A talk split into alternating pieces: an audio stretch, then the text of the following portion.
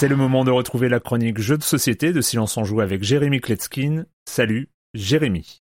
Salut Erwan, parfois il y a des jeux que je ne chronique pas parce que je n'ai pas envie de les chroniquer ou parce que je n'ai pas envie d'y jouer. Pourtant certains d'entre eux sont paraît-il des passages obligés. Par exemple j'avais zappé euh, Res Arcana ou plus récemment euh, Nova. Il me disait trop rien et puis dans Silence on joue il est jamais trop tard pour chroniquer un jeu. Donc j'ai fait un sondage dans le fil jeux de société du Discord de Silence on joue pour voir quelles étaient un petit peu les attentes des auditeurs. Et ça m'a donné envie de vous lire un des commentaires parce qu'il n'y a pas de jeux de société dans le com des coms. Je ne sais pas si c'est à cause d'Erwan ou des auditeurs mais voilà c'est comme ça. Il y a des chroniqueurs qui ont des badges rouges, des chroniqueurs qui ont des badges bleus, c'est comme ça. Et donc voici le commentaire de Bea Soons. Ta chronique semble, vue de l'autre côté du transistor, un espace de liberté qui semble absous de l'impératif de décrire la nouveauté encore fumante comme on pourrait plus l'attendre sur le JV dans SOJ. Je peux bien sûr me tromper sur cette perception. La question de la ligne éditoriale, terme un peu lourd, c'est de savoir à quelle demande, service ou désir répond cette chronique. Et il continue, évangéliquement sacrifier les a priori du plus grand nombre dégoûtés de la chose ludique par le Monopoly et les convertir à ce que certains appellent la chose ludique, semer quelques pépites ludiques dans nos oreilles ou une multitude d'autres réponses. Fin de citation.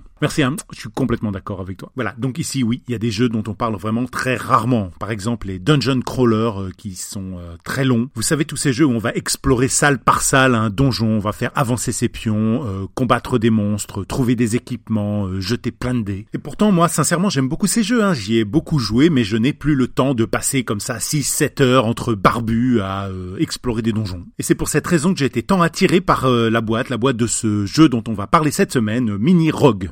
C'est un roguelike, un dungeon crawler qui promet des parties de 30 minutes. Et il tient ses promesses, on va parcourir des étages de 3 par 3 cartes, donc 9 cartes. En haut à gauche, c'est l'entrée, en bas à droite, c'est le boss de fin de l'étage. J'ai dit un boss, non, non, ça peut être un dragon, une araignée, un mort-vivant, un fantôme, euh, mais il n'y a pas d'allemand dans ce jeu. Au début de la partie, on va choisir son personnage, donc une prêtresse, un mage, un chevalier un voleur. Et puis une fiche pour suivre l'évolution de ce personnage, donc euh, on y voit des XP, de la vie, de l'armure, de la bouffe, de l'or, des potions. Les cartes qu'on va dévoiler, ben, elles sont assez variées. Il y a des monstres évidemment, des boss, des trappes, des tombes, des feux de camp. On va pouvoir récupérer des marchands et des trésors. Chacun de ces types de cartes a évidemment une mécanique de résolution particulière. Et puis un système de dés qui est pas trop compliqué, donc ça passe crème en 30 minutes. Euh, bravo. À noter qu'il se joue de 1 à 2 joueurs. Je rappelle le nom du jeu, Mini Rogue. Il y a une extension qui est sortie, donc un deck de cartes supplémentaire. Elle s'appelle Profondeur d'année. Elle rajoute des boss, des salles, des personnages, mais surtout des cartes de lore. Et donc si vous aimez la dimension narrative dans ce genre de jeu, ben cette extension est faite pour vous. À partir de 14 ans, oui, c'est pas un jeu très famille, c'est pas très compliqué, mais il y a du texte et voilà. C'est chez Nuts, les auteurs Paolo Di Stefano et Gabriel Gendron. Voilà, et peut-être que ce Mini Rogue sera le premier jeu de l'histoire à passer dans un com des coms. Je ne sais pas, ça ne dépend pas de moi. Bye bye.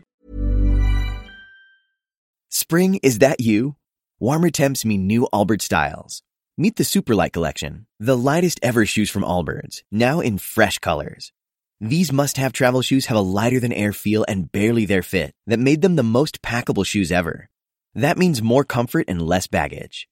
Try the Superlight Tree Runner with a cushy foam midsole and breathable eucalyptus fiber upper. Plus, they're comfy right out of the box. So, what can you do in a Superlight shoe? What can't you do is the better question.